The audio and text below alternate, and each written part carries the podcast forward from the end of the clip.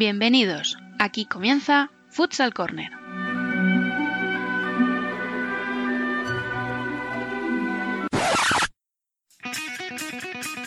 Una manera diferente de entender el fútbol sala.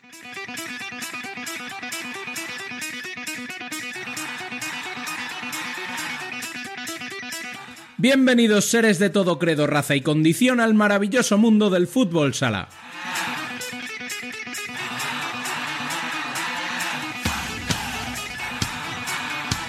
Comenzamos nuestro séptimo programa de la primera temporada recordando como siempre que podéis estar al día de la actualidad del fútbol sala en futsalcorner.es y seguirnos en Facebook, Twitter e Instagram como Futsal Corner Web. También estamos a vuestra disposición en la dirección de correo electrónico futsalcorner@futsalcorner.es y por WhatsApp en el 620 838407.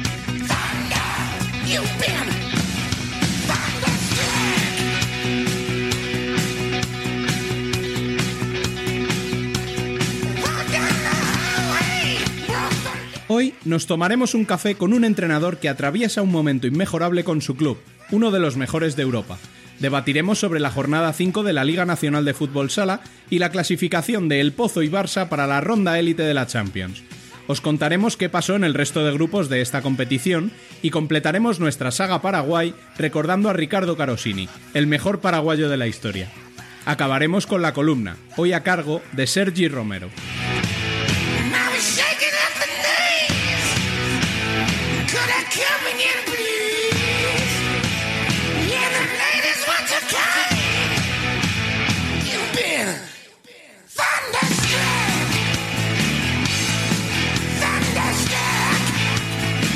Y sin más, comenzamos. Les habla un servidor Rubén Robles, al que pueden encontrar en Twitter como mrrobles21.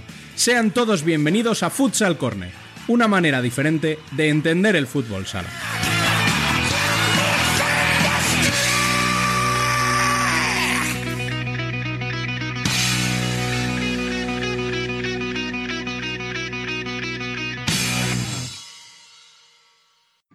Olá, soy Guita, portero de Kairat. Escucha la mejor información del fútbol sala en la podcast Futsal Corner.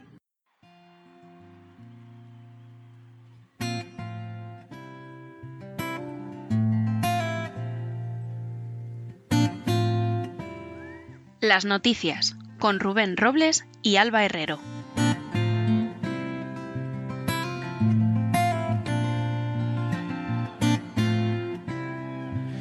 She's a good girl. En la Champions, el Fútbol Club Barcelona se clasificó como primero y el Pozo como segundo de sus grupos para la ronda élite. Sus partidos de la jornada 5 ya se jugaron, recordamos, con victorias sobre Rivera y Córdoba respectivamente como visitantes.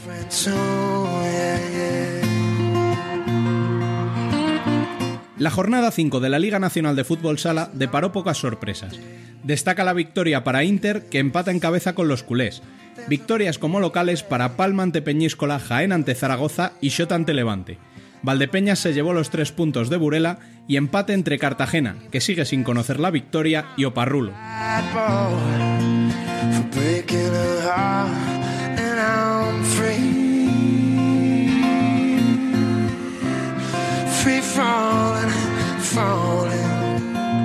Otra jornada más, los tres primeros, Futsi, Burela y Urense, superaron a sus rivales, Móstoles, Leganés y Roldán, respectivamente, para seguir en la zona alta de la tabla.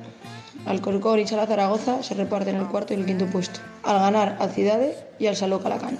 El Pollo, sexto, superaba a la Universidad de Alicante y el Piñas Klugels suma su segunda victoria consecutiva al superar a Almajadahonda. Por último, la UCA en el Pozo Murcia ganaba en su feudo al Bilbo.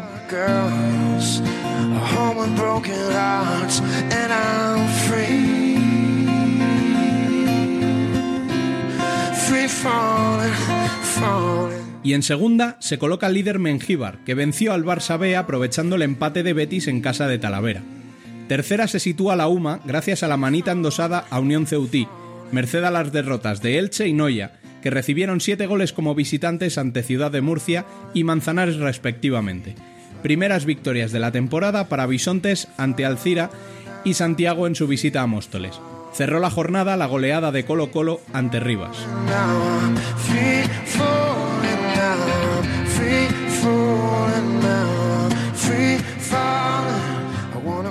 Y como siempre, después de las noticias, ya nos llega el aroma del buen café que prepara todas las semanas Dani. ¿Con quién has quedado hoy? Muy buena Rubén, pues con un entrenador que aunque no lo ha pasado bien, está sin duda en su mejor momento en el banquillo. Tras un triplete histórico ha comenzado la temporada como un tiro. Al título de Supercopa le sumaremos la clasificación para la ronda elite de la Champions con pleno de victorias y el liderato de la Liga Nacional también con pleno de victorias y con goleadas. Y como no podía ser menos, el jefazo nos ha dejado canciones como este Glory Days del Boss.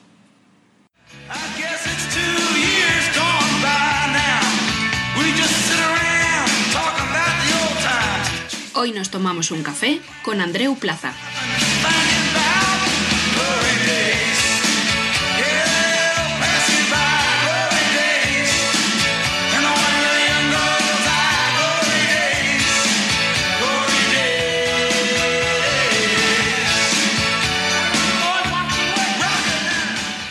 Buenos días, Andreu.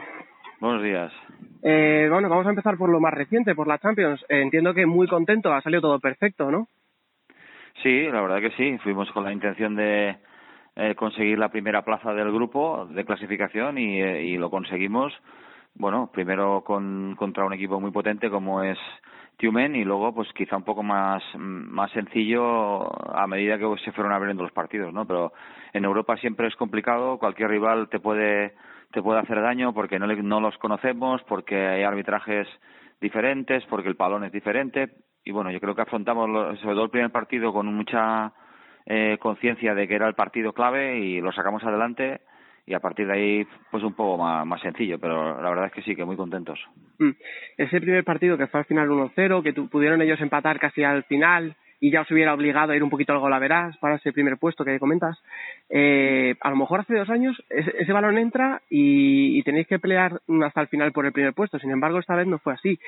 ¿Crees, crees en la suerte o, o es todo trabajo o, bueno. No, pero, pero no nos podemos limitar al, al último balón en, en, el último momento, ¿no? Creo que si hiciéramos un, un cómputo global del partido, creo que fuimos bastante, creamos bastantes ocasiones como para no haber llegado a ese minuto o a esa última jugada, ¿no? Al final, y además la jugada fue un rechace, una parada de Juanjo que le quedó ahí un balón muerto a, en, dentro del área que ni siquiera no era una jugada elaborada, quiero decir. Yo creo que eh, no, no mereció no merecía ni siquiera haber empatado el partido porque lo que sí es cierto es que ellos corrieron muchísimo y fueron muy intensos pero ocasiones crearon pocas. Entonces creo que, que no sé si es suerte o no lo es. Quizá sea eh, un poco más de un poco más de empaque no un poco más de experiencia un poco más de todo de saber estar y al final sí que una jugada puede cambiar el signo de un partido pero creo que no hubiera sido justo que hubieran empatado con esa jugada Mm, de hecho, lo que comentas es cierto. O sea, tuvisteis ocasiones para haberos ido con mayor ventaja.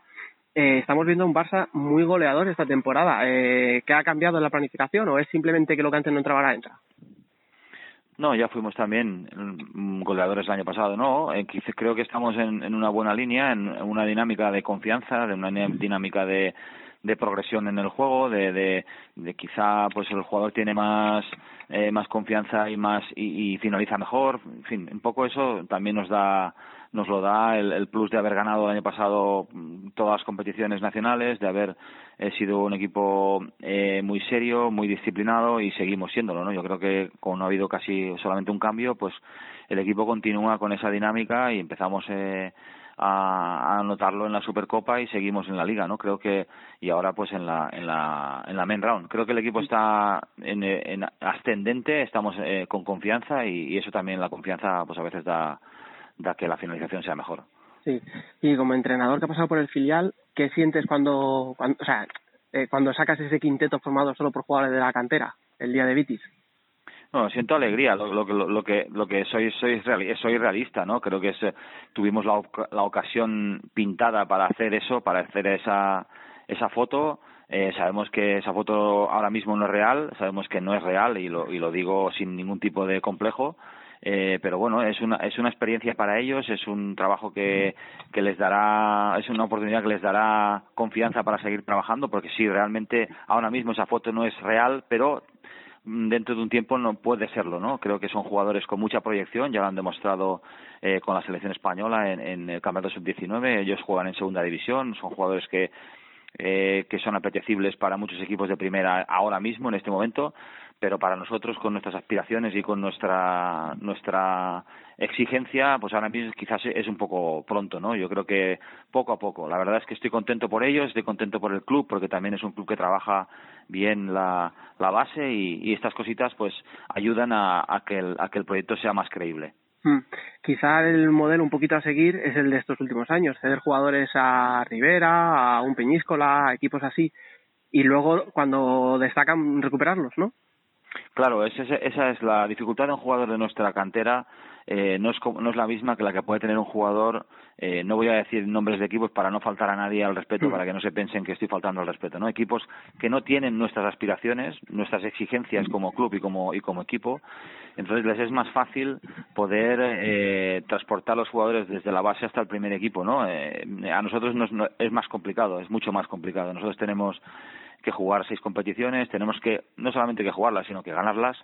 Y para y para otros equipos pues tan solo en participar en una final o el llegar eh, a semifinales de algún torneo está bien no para esta, ese objetivo cumplido. Nosotros no tenemos esa esa suerte diría entre comillas no eh, entonces para ellos es más difícil y para nosotros es más fácil o es más es mejor eh, que puedan desahogarse o, o, o empezar a crecer en otros equipos equipos con los que tenemos confianza con tanto como el, con el entrenador que está en ese momento con, como con el club que van a ir.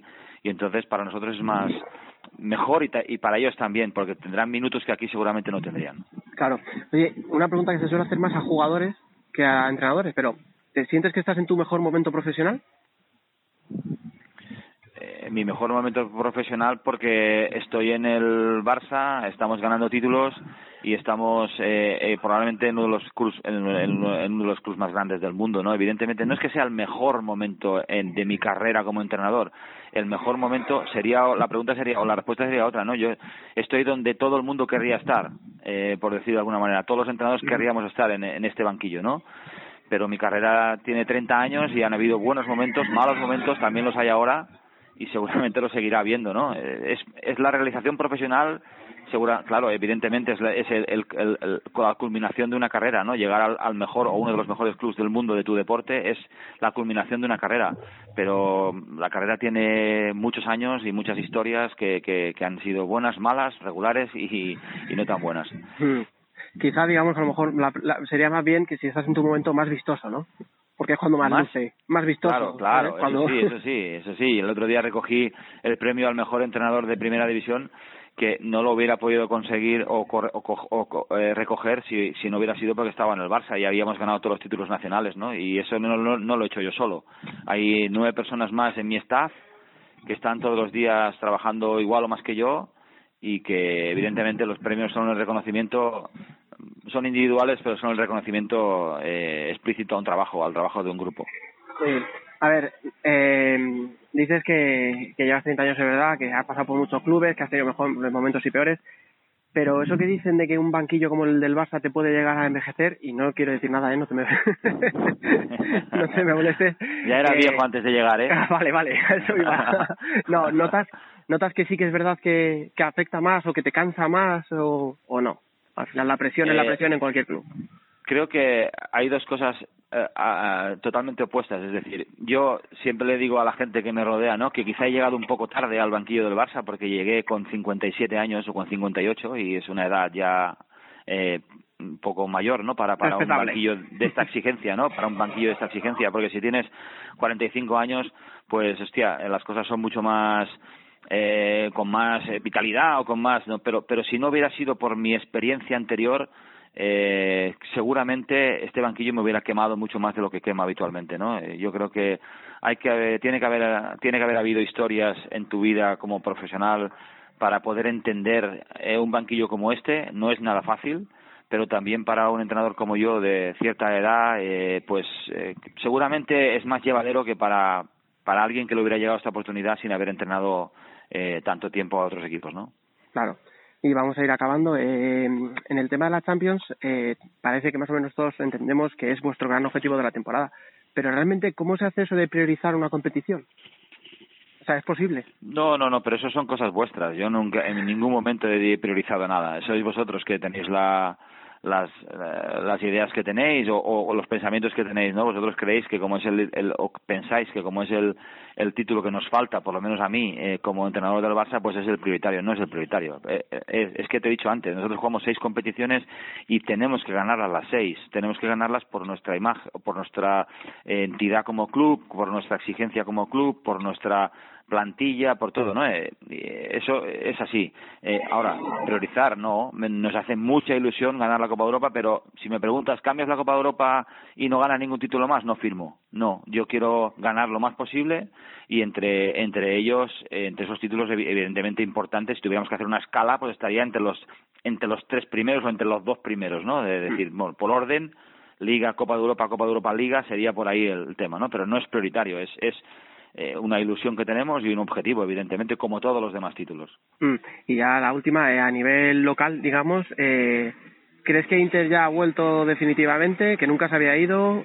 ¿Crees que el Pozo va a volver a ser vuestro gran rival o, o crees que puede haber algún outsider, como se suele decir, que, que os vaya a dar guerra?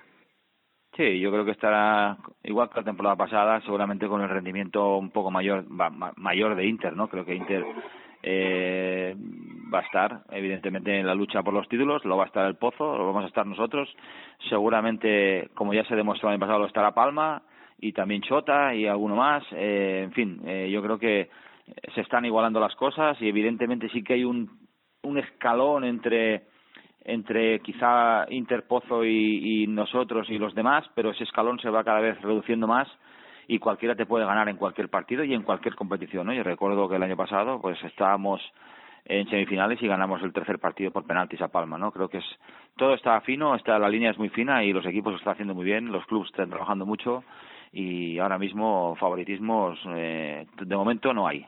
Mm, lo bueno es que para el espectador neutro se nos queda una temporada fascinante, para vosotros quizás más complicada, pero en cualquier caso lo vamos a disfrutar muchísimo.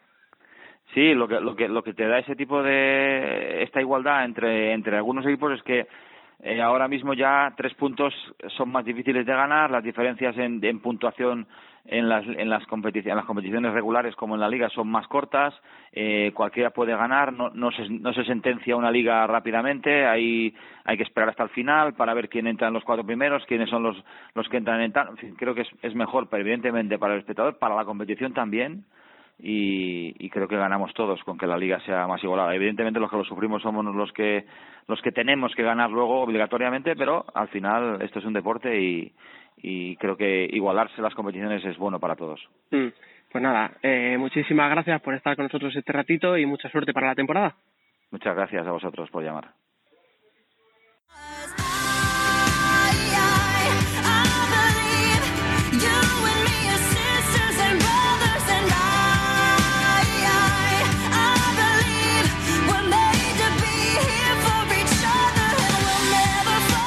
Debate.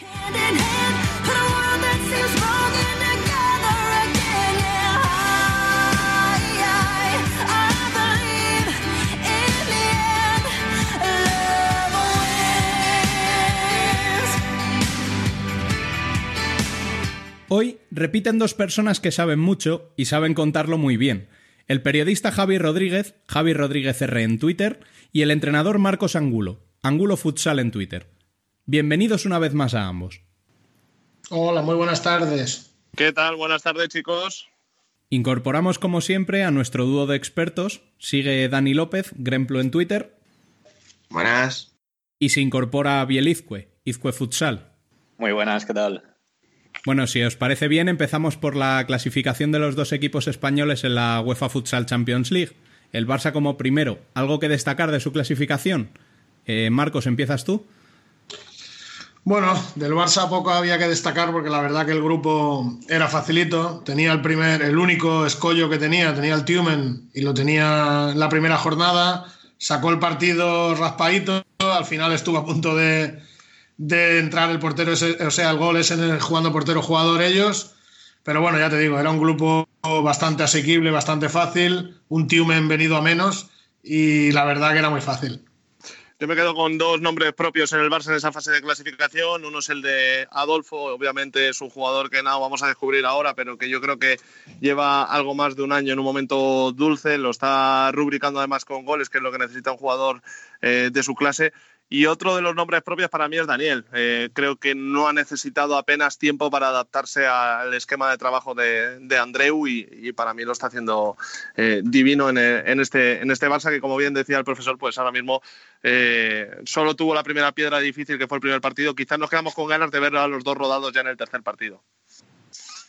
Yo, si me permitís, solo quería añadir que yo creo que Andreu dejó claro que él lo que quería era que su equipo llegara fresco. y yo creo que el objetivo Claro, exacto. Yo creo que el objetivo, más que clasificarse, que eso lo dábamos por hecho, era la rotación y el primer puesto. El primer puesto lo consigue ganando a Tumen, se daba por hecho que Ayat y Avitis los tenía que ganar sí o sí, y además es que se permitió el lujo de darle la alternativa a tres chavales de la cantera. O sea, que es que le salió todo perfecto. Sí, eso quería hacer Mm, referencia yo. Poco hay que añadir al grupo del Barça, que siendo resultadistas, eh, su competición ha sido impecable, pero destacar eso, eh, Pobi, Cerón y Yuk, eh, y su debut en Champions. Y hubo un momento que el Barça lo destacó, que consiguieron juntar un quinteto 100% formado en la masía, con Roger, Joselito y Didac. Hmm. Bueno, y en cuanto a la del Pozo, recordemos que como segundos de grupo, ¿qué valoración hacéis? ¿Empiezas tú esta vez, Javier? Bueno, pues a mí la verdad es que el Pozo sí me gustó. Eh, no es el mismo Pozo para mí que, hemos visto eh, durante la liga, pero incluso me gustó bastante más cuando perdió. A ver, ganó el partido que tenía que ganar, el primero, con el que ya se daba por hecho que se quedarían clasificados, pero es que el partido contra los rusos, que decís que jugó bastante mejor, también fue un poco montaña rusa, porque tuvo momentos muy malos al principio, luego el portero jugador lo hace muy bien, pero también contra una defensa de aquella manera, pero sin embargo cuando consigue empatar se deja remontar otra vez, o sea, no sé, no termina de darme a mí esa fiabilidad necesaria para pasar a una Final Four. Yo lo vi muy de jugadas individuales. El primer partido, eh, el hat-trick de Paradinsky mm, es clave y en el segundo, creo que es en el segundo, que él empieza ya el partido ganando, que un robo, roba él el balón, se, va, creo que así se la pasa a Darío y Darío se la devuelve y ya empieza el pozonando con otro gol de Padinsky, que han sido creo que seis goles en tres partidos. Pero yo no estoy de acuerdo en que sean individuales, individualidades, bien, yo, la verdad es que eh, Paradinsky también está de dulce, lo necesita, para eso lo han fichado, estamos todos de acuerdo, pero eh, para mí, por ejemplo, en el del Partido Comunista, el encuentro que hace el Pozo, sobre todo jugando de cinco y querer buscar el, cuarto, el, cuarto gol arriesgando, es lo que luego va a pagar para el resto del partido, porque le caen esos dos goles, que luego ya se hace todo mucho más cuesta arriba, pero para mí el Pozo mm, no estoy del todo de acuerdo en que sean individualidades. Es que yo creo que sigue siendo un poco temprano para, valorar el, tema del Pozo, porque eh, tiene muchos fichajes nuevos este año. Eh, Leo, que parece que, que, era el jugador que más rápido se adapta a los sitios donde va, eh, se ha lesionado. Miguelín no acaba de ayudar. Con un mes más en la Elite Round, yo creo que podemos ver otro pozo. Eh, sí que es cierto que ahora no están acabados de conjuntar y Diego ahí, pues la verdad que el pobre pues tiene mucho trabajo ahí para, conjuntarlos a todos. Antes de acabar, sí que me gustaría nombrar al amigo Sergio Muyor, que, que, ha participado en la ronda, en la main round con, contra el Pozo. Y bueno, es un entrenador español que está por por el mundo y, el, y agradecer el trabajo que está haciendo.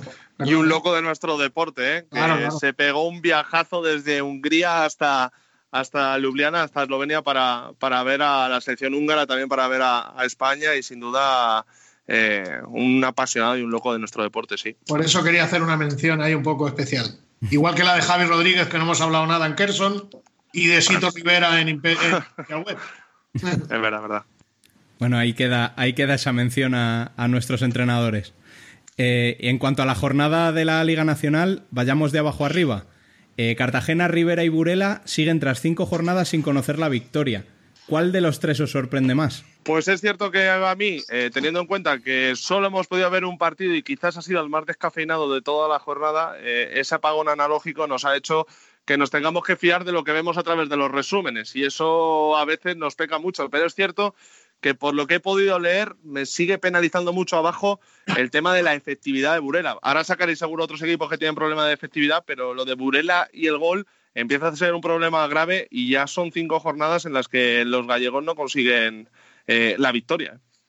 el tema de Burela, pues es un equipo que va a sufrir mucho este año porque por plantilla eh, yo creo que está bastante lejos de, los demás equipos.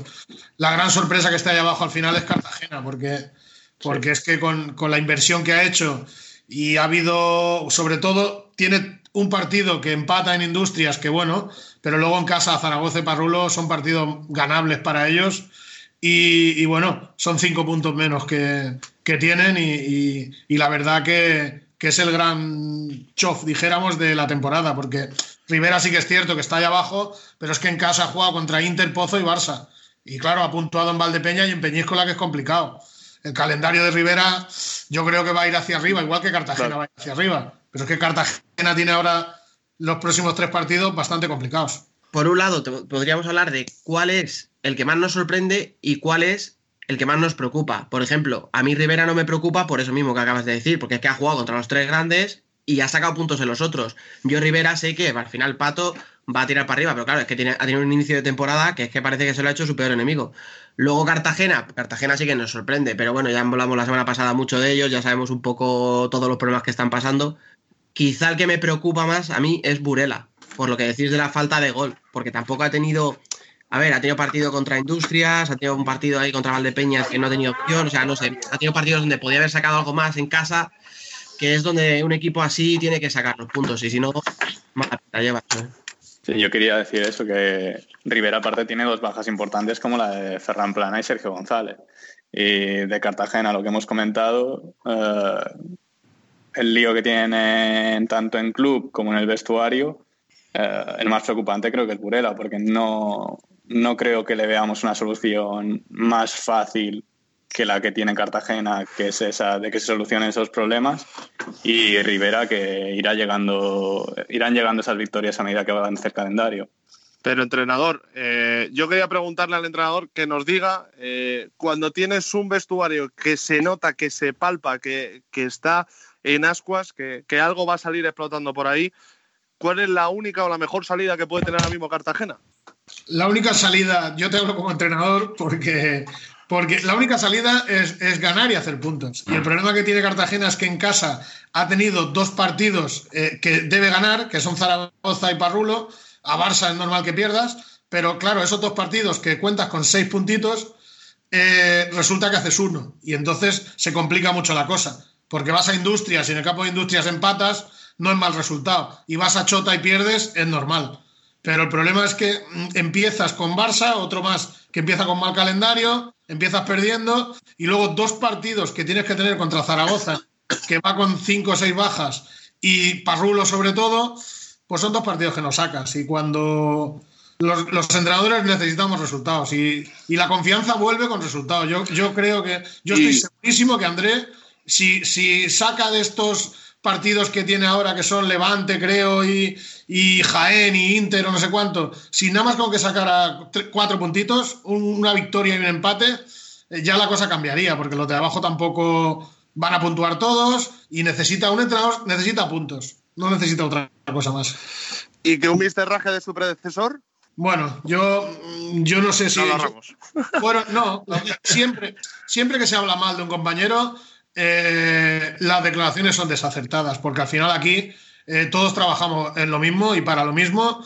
Y yo creo que quizás André no creo que, que quisiera criticarlo, pero al final, pues las declaraciones que hizo, pues eh, lo de llegar 10 minutos antes del entreno y demás, se las debería haber ahorrado, pero es que los nervios también le deben estar apretando al pobre por todos los sitios. Eh, no, lo, no es que lo quiera defender, ¿no? Pero, no, no, no. Estoy de acuerdo que, que es insostenible aquello y, y que lo tiene que estar pasando mal. Él ya ha dicho que si la solución que ellos quieren buscar, que él va a colaborar, al final es que los entrenadores estamos expuestos a los resultados. Y él lo único que necesita es eh, ir a Levante y ganar. Ya está. Y ya se acabarían todos los problemas. Bueno, y esta te la hago a ti directamente, Biel. Eh, ¿Te preocupa la falta de gol de Palma? Mm, preocupa más bien por las lesiones de Mati Rosa y Diego Quintela, que eh, al fin y al cabo significa que Palma pierda 40 goles. Mm, la pasada temporada Palma anota 102 y ahora sin estos dos goleadores, mm, pues te queda una plantilla que con poco gol y además Eloy Rojas y Diego Núñez están recuperando de sus lesiones. El otro día Diego Núñez ya jugó, pero con ciertas molestias. Eh, y Raúl Campos un poco lo mismo. Está con problemas físicos. El otro día contra Peñíscola, en el minuto treinta y poco ya estaba destrozado. Y nada, veremos cómo va evolucionando esa problemática, pero por ahora eh, Hansa y Tomás, que no son jugadores que acostumbran a meter goles, ya han metido su gol y Vadillo comentaba que ya no van a meter más esta temporada, que ahora tienen que empezar a salir otros. Yo solo un apunte.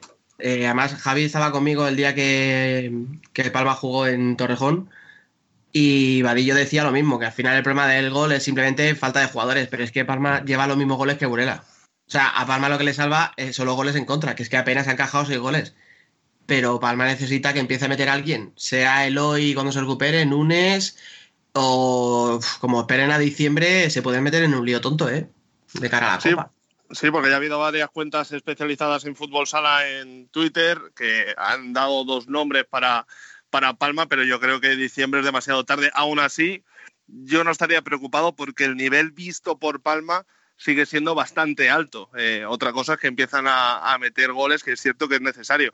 A mí incluso uno de los equipos que más me preocupa, y a lo mejor ya no estamos yendo de tiempo, es Levante. Y fíjate que tenía muchísima fe en Diego Ríos, tengo muchísima fe en su forma de trabajar, pero el Levante me está preocupando y más ahora que eh, creo que fue Futsal Fichajes esta semana el que decía que, que Javier Rodríguez va a salir de... o dio a entender que Javier Rodríguez va a saldrá rumbo a Kuwait. Bueno, yo creo, yo creo que, que, que el problema de Palma es que con la lesión de Mati Rosa Yo no es que tenga mucha amistad personal con Tirado, lo conozco, bueno, lo justito, pero es que estoy seguro que están buscando un jugador de gol arriba, sí o sí. Porque al final se te va Paradinsky, que, que, hace goles, el chico este hace goles con, el culo. Si es que increíble, vaya donde vaya, hace, goles. Y bueno, ellos tenían mucho, mucha, mucho de sus, de sus perspectivas estaban que, que Mati explotara aún más que fíjate si, si en la temporada que hizo el año pasado, y eso les ha roto las quinielas y, al final se han quedado con Quintela y, Raúl Campos para hacer goles, dijéramos, y tampoco son dos grandísimos goleadores. Entonces, yo estoy más que seguro que Tirado está peinando el mercado y, y están buscando un jugador de gol. Lo que pasa es que este año habéis hablado de Levante, habéis hablado de varios equipos, pero que este año yo creo que hay cinco equipos que van a tener la Copa sí o sí, que son los tres grandes, Barça, Inter, Pozo, Palma y Chota. Y es que después de eso, es que tenemos ahí siete equipos más para tres puestos. Este año va a estar divertidísimo para desde fuera para todos. Sí, Marcos, y Marcos, hubo un momento en el que decían que Shota, yo escucho al inicio, que Shota este año ni por asomo iba a estar como años anteriores y una vez más nuestro amigo Reggie reinventándose y demostrando que es un pedazo de entrenador. Escucha, Javi, pero yo creo que eso lo, eso lo dice Reggie antes de empezar la temporada, que avisa que esta va a ser una temporada muy dura para ellos, que el presupuesto, tal. Pero yo creo que Reggie es muy listo y lo dice sabiendo lo que dice. Pero es que a Sota le encanta eso de vivir en la cuerda floja y al límite. O sea, mira ahora. se que, no nos engañen, que no nos engañen con los presupuestos, que han firmado a Mancuso, que es un pedazo de jugador. Sí, sí, no, no, yo me refiero, o sea, no, más que. Y yo no he dicho, y yo no he dicho que lo haya dicho. Al número, al número de jugadores. Que si yo no digo, Dani, que lo haya dicho Imanol, ¿eh? Eso no. Imanol lo ha quejado, pero obviamente porque todo el mundo quiere rascar, lo hace Patón Rivera, lo. Ah, claro, claro, no. Que me refiero a que la gente. Para intentar rascar un poquito más. Claro, yo me refiero a que la gente que haya podido hablar de, de no, o sea, de que no contaba con Sota, que quizá se dejó llevar por las declaraciones del entrenador, pero ah, que todos sabemos que Sota va a estar ahí, o sea. Pero porque Imanol, Imanol hay que conocerlo. Eh. Imanol siempre está llorando, pero es uno de los mejores entrenadores que hay en primera división y tiene un plantillazo y un equipazo. O sea, va a estar ahí arriba seguro. Lo que pasa es que a él le encanta llorar. Pero, pero ya te digo, es de los mejores entrenadores que hay en la liga. Y ya te digo que con Mancuso, este año a mí me gusta mucho el equipo que tiene, que tiene Chota, la verdad. Yo creo que este año le van a, le van a discutir el tercer, cuarto puesto a, a Pozo y Palma, ¿eh? Yo, partidazo el sábado, ¿eh, entrenador? Que sí, que sí, ya te, digo, ya te, digo, que yo, eh, Chota, lo tengo siempre en mis quinielas. Igual que el, que el Palma va a llegar, porque al final, por potencial, no, tiene gente para hacer goles, pero tampoco le hacen muchos goles, porque tiene otro plantillazo. Eh, pero ya te digo que yo estoy seguro que Tirado está peinando el mercado para encontrar un, un goleador. Seguro. Sí, sí. Este año, ya te digo, la Copa va a estar. Es que hay muchos equipos que han invertido mucho, como Cartagena, como Levante, como Zaragoza, como Industrias, Valdepeñas, eh, Jaén, que ya no está como, como antes, ya te digo, Peñíscola. Hay muchos equipos ahí y solamente hay tres plazas, ¿eh? las que yo cuento, dijéramos. Yo cuento los cinco fijos y solo hay tres plazas para, para siete equipos. Y por desgracia no he metido a Rivera, aunque Pato trabaja muy bien. Es que el dinero eh, poderoso es don dinero. Que es que Demasiado le pedimos a Rivera a veces ya. ahí está. Y a ver si, bueno, menos mal que han tenido los partidos duros y Ferran y Sergio no han jugado y no sé para cuánto tendrán los pobres, pero es que Por lo el de pobre Pato. Y es mala suerte porque Pato se quedó sin Copa de España el año pasado por un calendario muy parecido, pero si no me equivoco, la primera vuelta fue al final, cuando le vinieron todos los cocos seguidos Sí. a. Ya, pero es que a a Rivera, a Rivera por presupuesto no le puedes pedir que esté en la Copa. Si está Ya, cerca, no, no, no, por supuesto. Solo hablo de mala suerte para Pato en el, en el hecho de que eh, le vinieron los cocos seguidos, creo que fue al final del tramo de, de Copa de España Sí, y por eso no terminó. Cuatro de las últimas cinco jornadas o algo así, recuerdo, sí. Mm.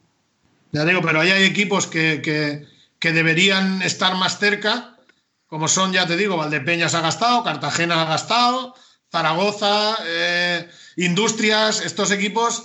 eh, y a mí, yo soy de aquí de Barcelona y no me gustaría que en noviembre Industrias no jugara para nada, igual que el año pasado. Me sabría muy mal.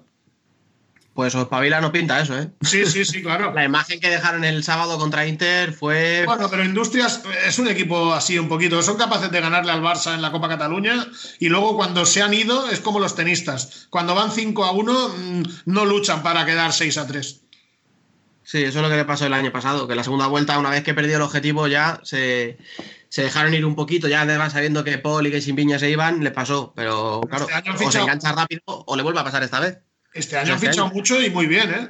Industrias también. Es que este año el mercado de, de la Liga Nacional de Fútbol Sala, los equipos se han reforzado muy bien, ¿eh? Bueno, chicos, pues muchas gracias a nuestros dos invitados por este ratito tan bueno que nos han dado de, de conversación y esperemos que os queden ganas de volver otra semana más con nosotros. Yo cuando queráis, para mí es un placer hablar de Eso está, Eh, Es mi vida. eso está hecho. Además, es un placer hacerlo con Marcos, que creo que es la primera vez que coincidimos en la antena. Así que cuando queráis, eh, eh, será un placer volver a estar con vosotros, chicos. harmony, you and me tonight.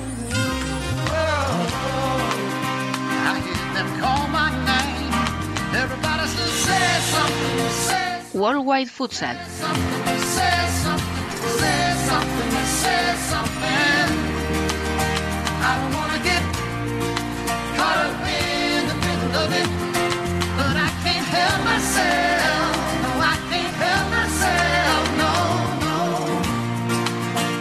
Y como ya hemos analizado lo que dieron de sí los grupos del Barça y el Pozo lo suficiente, ahora llega el turno de analizar los seis grupos restantes. Para ello, nada mejor que Emanuel Erriso, Eman Riso en Twitter. Muy buenas, Emen.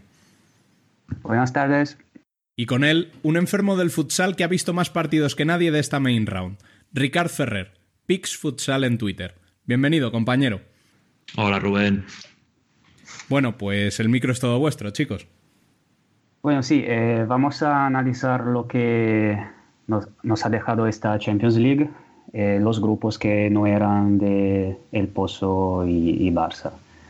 Y empezamos con los eh, equipos portugueses que jugaron respectivamente Sporting en el grupo 1 y Benfica en el grupo 2. Eh, recordamos que los grupos de 1, 2, 3 y 4 eran del así llamado PAFEI, eh, donde se clasificaban tres equipos de cuatro. Eh, en el grupo de Sporting, eh, eh, ningún problema para el vigente campeón, que clasificó primero como previsto. segundo, el anfitrión esloveno de Dobovec. Y tercero, tercero el Mostar bosnio, que pasó la ronda gracias al empate con Economac. Eh, los dos quedaron a un punto, pero Mos- Mostar pasó por mejor diferencia de goles. Y con la clasificación de Mostar, Bosnia vuelve a tener un equipo en la Elite Round, seis años después del eh, KMF Tango Sarajevo. Eh, destaca la eliminación de Konomak, que es un equipo que estamos acostumbrados a ver en la Elite Round. Eh, pero el campeón serbio está viviendo un momento de renovación con muchos jugadores jóvenes y prácticamente no tenía nadie de los que ganaron sus 11 títulos en un- prácticamente 12 temporadas en la Liga Serbia. Eh, en el grupo 2, el de Benfica, eh, estuvo una, una sorpre- la, la sorpresa del empate con, entre Benfica y Kerson, el Kerson de Javier Rodríguez. Eh, un empate a uno que metió en apuros al- al- a las águilas portuguesas. Y, sin embargo, eh, Benfica eh, ganó el grupo al final por tan solo dos goles de diferencia, tras superar con facilidad a Legoic, el campeón belga, clasificado tercero, y Araz de Azerbaiyán, que quedó eliminado. Este último, el Araz, tuvo un problema burocrático que de hecho eh, estropeó la competición en el grupo eh, porque habían fichado eh, cuatro jugadores iraníes, eh, pero estos no, pu- no pudieron viajar por problemas de, de visado, así que tuvieron que presentarse con una plantilla reducida a seis jugadores de campo y dos porteros. Y como puedes imaginar, eh, no, eso no, no provocó la eliminación con resultados abultados para, para Araz, que seguramente si hubiera tenido la plantilla completa eh, habría podido luchar para la clasificación.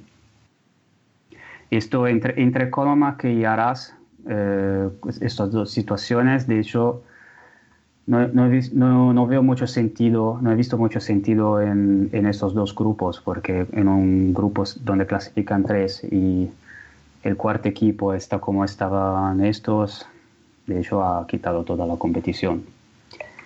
Y en el PAF B, al contrario, clasificaba solo el ganador.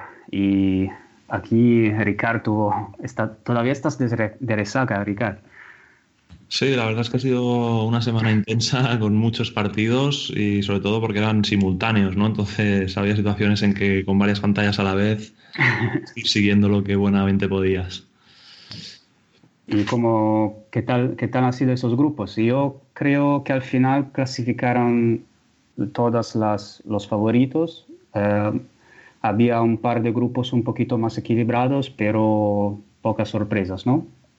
Pues sí, efectivamente. Mira, si quieres te comento más o menos por grupos. En el grupo 5 eh, se cumplieron los pronósticos, como, como bien decías, y el Esparta de Praga, que hacía de anfitrión, se clasificó ganando los tres partidos con mucha suficiencia. Eh, el Esparta tiene una plantilla de mucho nivel y sobre todo con gran capacidad goleadora, ¿no? Liderados por Wilde, el, ex Blaugrana es la principal estrella, pero además hay jugadores que han jugado ya en grandes ligas como Drahovski, que jugó aquí en, España en la Liga Nacional con Cartagena y además anotó un gol en cada partido. También el serbio Kosic, que jugó en la Superliga rusa con Tiumen, o Amadeu, ¿no? el brasileño que, juega actualmente en el combinado nacional de Azerbaiyán. Al final 16 goles a favor para este equipo en tres partidos pues lo dicen todo, ¿no? El único equipo que podía tener una plantilla de suficiente nivel como para plantarle cara eran los rumanos del Imperial Wet, entrenados por el español Sito Rivera y con Alvarito, Héctor Albadalejo y Víctor López, el portero, como jugadores españoles, además de varios internacionales rumanos y, y otras nacionalidades, ¿no? Como Persic, Rakic y, brasileños. Pero bueno, en el primer partido de grupo ya, gana, ya ganó Esparta por 3 a 7 y básicamente se dio casi todo ya por, por hecho. Los otros protagonistas de este grupo fueron los polacos del Bielsko Biala, que bueno, realizaron buenos partidos también, pero todavía están un escalón por debajo, y los malteses del, Luxol, que eh, eran la cenicienta del grupo, pero lograron un meritorio empate contra, contra Imperial, eh, Imperial Wed, los rumanos, gracias a la aportación sobre todo de los brasileños, ¿no? Fineo, Celino Alves, entre otros. En el grupo 6, eh, bueno, el grupo 6 sí se presentaba con, con dos equipos claramente superiores. Eh, son el, el anfitrión, el Nuevo Brigeme, los croatas, y el Leo de Armenia, que tradicionalmente siempre ha sido un equipo con muchos brasileños extranjeros, pero como ya pasó en la temporada 2017-2018, los croatas se clasificaron gracias a una plantilla muy completa y un juego muy compacto, liderados por Osredar, que por cierto metió un, un hat-trick ante Leo, y con dos brasileños en las alas que realmente son como puñales. Lucao como diestro y, y Puliño como zurdo. Gran sorpresa la de Puliño, la verdad, viene desde Copa Grill y con solo 20 años yo creo que dará mucho que hablar y le, daremos, le veremos dar el salto a una gran liga próximamente. Y bien, en- los otros dos equipos del grupo fueron el Lomonia Nicosia de Chipre y el Scupi de, Macedonia del Norte, que bueno, jugaron la liguilla sin, sin opciones reales de clasificarse, pero bueno, compitieron en todos los partidos y seguro que aprendieron de la experiencia de cara a, a próximos eventos de este nivel. Y bueno, también en el grupo 7, eh, quizás era el que parecía más igualado antes de jugarse, aunque, bueno, ya que hemos visto tres empates, en realidad hemos visto tres empates en seis partidos, así que esa igualdad se ha visto reflejada en los resultados. Aún así, los bielorrusos del Minsk vuelven a una Elite Round después de dos años sin clasificarse. Y todo ello gracias a una gran superioridad mostrada en el juego colectivo también. Esta plantilla la forma la mayoría de la selección de Bielorrusia. Y bueno, solo le, le pudo plantar cara al Libur, ¿no? el campeón de Kosovo, que con un juego muy rocoso, encerrados atrás y saliendo a la contra, pues de hecho empataron los tres partidos y es el único equipo que queda eliminado, aún sin haber perdido ningún partido. Solo como curiosidad, en el Libur juega Selmanaj, el, el jugador alba, de Albania, que recordemos que fue Pichichi de la Champions hace dos temporadas con este mismo equipo. En este mismo grupo también pudimos ver al, campeón francés, al Toulon, una de las nuevas potencias del fútbol sala mundial, eh, el país de Francia. Y bueno, como todos los mejores equipos de Francia, están demostrando una gran evolución en, en su juego colectivo, su dominio técnico y del uno contra uno aunque todavía con algunos fallos en defensa, pues que la competición, la Champions no perdona, ¿no?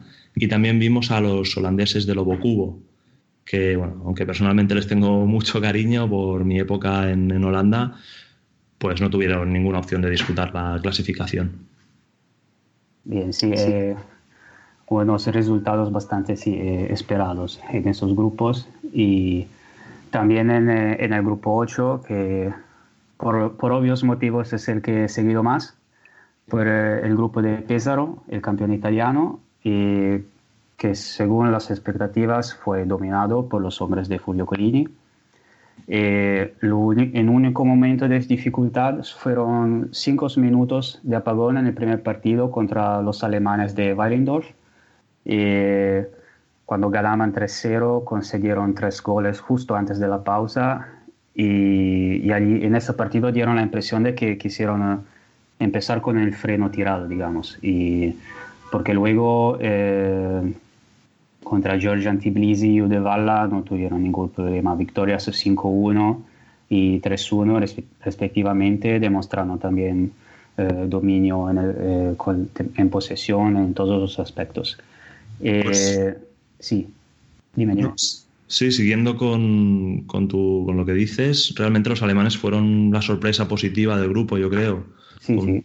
con, mucha intensidad, con destellos de calidad y además, bueno, sus mejores jugadores vienen del Mostar de Bosnia y sobre todo el ex, el ex internacional croata eh, Bosinovic, que es un pívot así con un juego y un estilo, digamos, poco común. Y también el bosnio Franjo Delic, que marcó cuatro goles en tres partidos, si no me equivoco pues mostraron un nivel bastante, bastante bueno.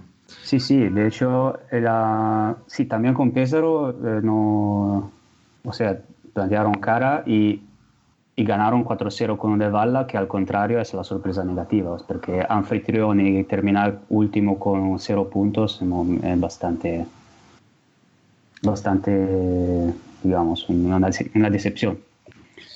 Sí, para terminar de analizar este grupo, solo comentar que bueno, hace un par de semanas ya hablamos de la liga georgiana y, y destacábamos de, de, los georgianos de Tbilisi, pues que eran un equipo que había mejorado bastante en los últimos tres años.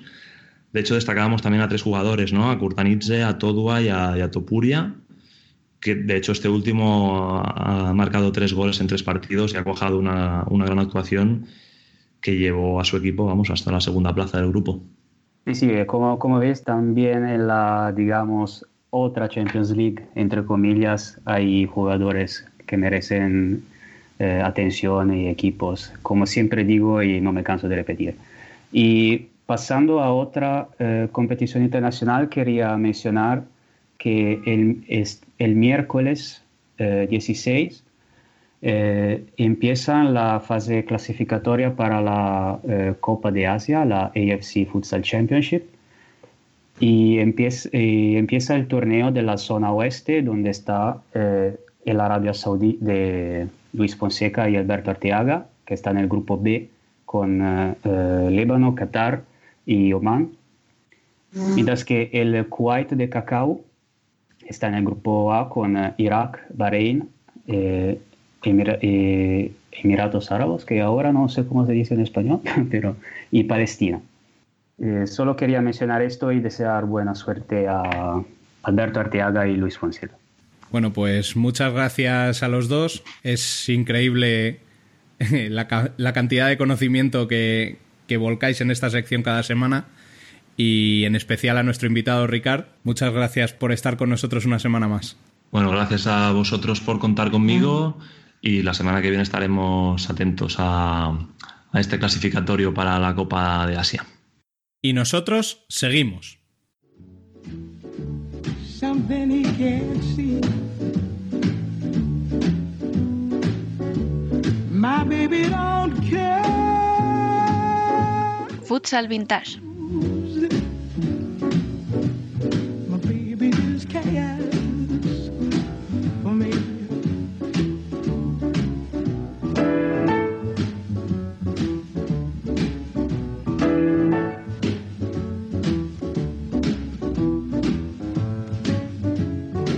Tras las felicitaciones recibidas por el recordatorio de Ricardo Rojas, vamos hoy con otro personaje al que mencionamos de pasada la semana anterior y del que dijimos que había sido un mito de la Liga Nacional de Fútbol Sala. Así que hoy completaremos nuestro serial con él, con Ramón Carosini. concretamente con Ramón Mario Carosini Ruiz Díaz, o sencillamente Monchi. Nacido el 30 de agosto de 1960 en Asunción, Paraguay, fue uno de los mejores jugadores de fútbol sala de todos los tiempos. Sin embargo, cualquiera que busque en internet verá que su nombre aparece asociado a un importante médico deportivo, un tal doctor Carosini. No hay ningún error, es la misma persona. Porque Ramón Carosini siguió un camino doble, el del futsal y el de la trauma- y el de la traumatología, y en ambos triunfó. Pasó de revolucionar un deporte que prácticamente nacía en aquel entonces, con infinidad de regates, amagos y otros gestos técnicos, a estudiar de la mano del afamado doctor Pedro Guillén, uno de los mayores especialistas en traumatología deportiva del mundo. Recordemos que la semana pasada decíamos que Ricardo Rojas llega a España de rebote. Gonzalo quería a Carosini, pero este cursaba su último año de medicina, por lo que declinó la oferta y ofreció a su compañero Ricardo. Entonces, ¿cómo llegó Monchi a la Liga Nacional de Fútbol Sala?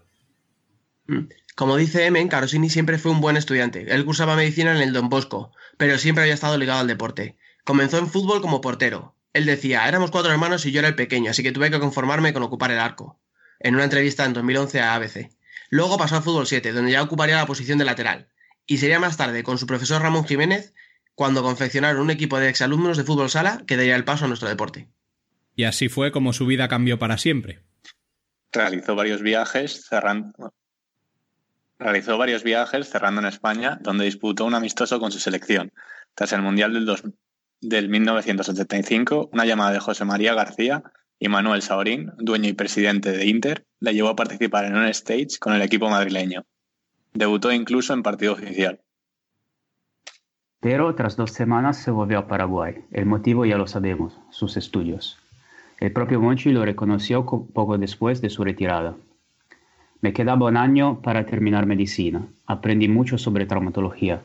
Me fue muy duro rendir al máximo entre quirófano y pista, todo al mismo tiempo. Pero consiguió compatibilizar ambas cosas. Y tanto. La ambición de Carosini le había llevado en el 82 a disputar el Mundial, en su primera experiencia internacional. Allí Paraguay cayó derrotada con Brasil, dominadora absoluta del futsal. Carosini no se fue con las manos vacías, premio al máximo goleador. El premio sonrojaría cualquier torneo actual, un reloj Casio digital.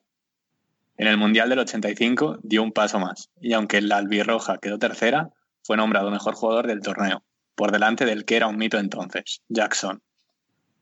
Ya dijimos la semana pasada que el nivel del futsal en España era precario. A su llegada apenas había en nuestro país 18 jugadores no españoles, de los cuales solo 10 jugaban en primera. puesto que la Federación Española de Fútbol Sala solo permitía dos extranjeros por equipo. En total teníamos un venezolano, Arnaldo Rucci, cinco brasileños, Climaco, Ricardo de Sousa, Sergio de Monte, Humberto Pontes y Beto, un marroquí, Yunes, y los dos paraguayos que ya mencionamos la semana pasada, Ricardo e Isaac Rojas. El problema es que en España debían justificar su presencia con un contrato de trabajo o un certificado de estudios, por lo que debían buscar una ocupación principal antes de poder jugar en un equipo. Pero por si esto fuera poco, había otro problema. Sí, el problema económico. Los salarios de entonces estaban entre los 300 y 1.800 euros, más gastos de manutención y alojamiento. Sin ser malos sueldos para la época, la inflación no había llegado al fútbol sala, por lo que muchos jugadores querían venir, pero no lo hacían por no, ser por no serles rentable. Mm, como ejemplo de esto, recordemos que varios clubes preguntaron por Jackson, el que mencionábamos antes, mejor jugador del 82 y segundo del 85 solo por detrás de Carosini. Imagínate el susto cuando se enteraron de su sueldo en Brasil, unos 42.000 euros al cambio, casi 25 veces más de lo que cobraba el mejor jugador de España. Carosini, sin ir más lejos, llegó a Inter con un salario de 1.000 dólares al mes. Y eso que hablamos para un fichaje top en la época. Luis Gómez, periodista del país, afirmó en un artículo de la época, el fichaje de Carosini le da una categoría de alto nivel al fútbol sala de nuestro país. No en vano repitió como mejor del siguiente mundial, en el año 88 en, en Australia.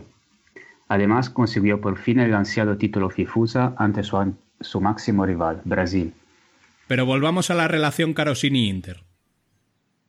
Concretamente al 3 de noviembre del 85, en el que Carosini era presentado como jugador de Inter en el Polideportivo Magariños. El día anterior, ya había debutado con la camiseta verde en Ciudad Real, anotando dos goles, con toda una declaración de intenciones. Con esa vitola de goleador, no tardó en encontrarse con el problema que, bueno, debería ser menor. No podía llevar el 9, el reservado para los goleadores, porque en Inter ese número fue, es y será para siempre de José María García. Así que entre el número y que en su posición había jugadores de la calidad de Agus, Vicioso o Agustín, ocupó la posición de la Sierra y un dorsal acorde, el 4.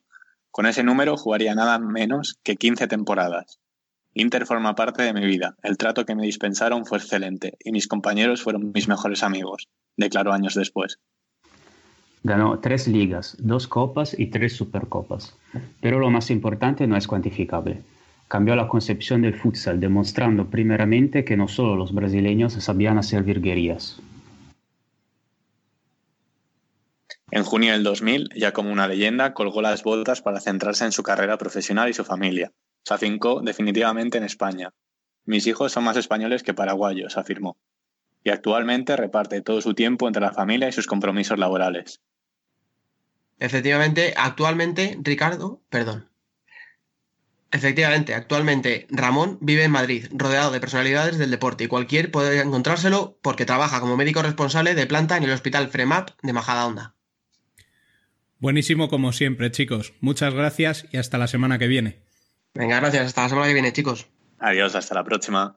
Gracias, chicos. Hasta la próxima. Y cerramos, como todas las semanas, con nuestra columna. Hoy con Sergi Romero. Hola, soy Andreu Plaza, entrenador del Barça de Fútbol Sala, y os emplazo a que escuchéis el podcast de Futsal Corner, que es muy interesante y muy divertido. Muchas gracias.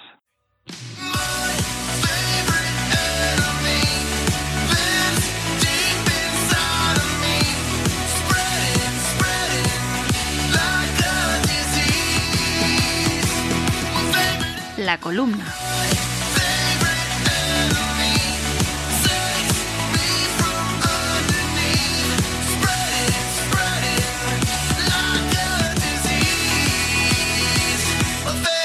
Hola, buenas chicos. Hoy os vengo a hablar de la industria Santa Coloma.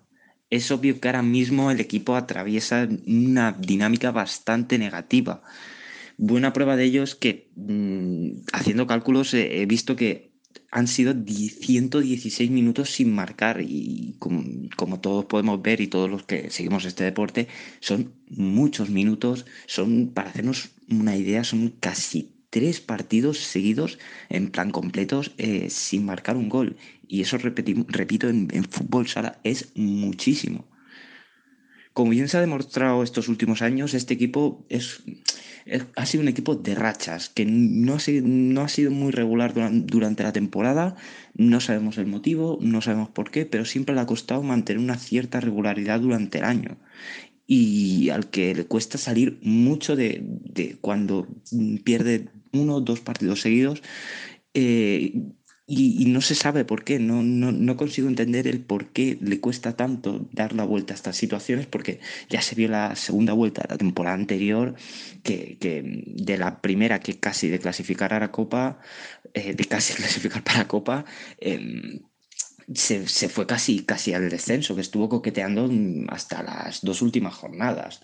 Por lo tanto, es, es, un tema a tener en cuenta. Otra cosa que me preocupa es, es, la falta de gol que parece que tiene el equipo. Parece que da una sensación brutal de, de, de dependencia de Güell y Bruno eh, de Bruno Petri, perdón.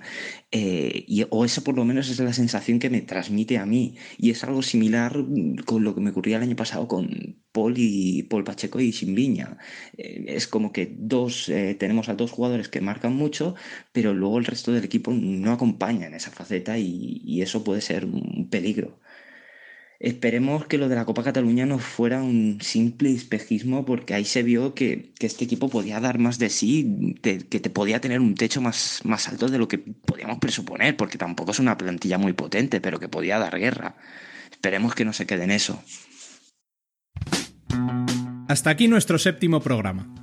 Recordad que para estar al día de todo cuanto sucede en el fútbol sala podéis leernos en nuestra web futsalcorner.es y en Twitter, Facebook e Instagram como Futsal Corner Web.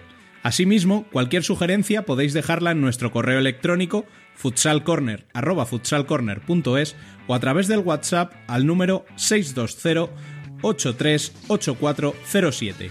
Volvemos el martes que viene. Hasta entonces, sed felices.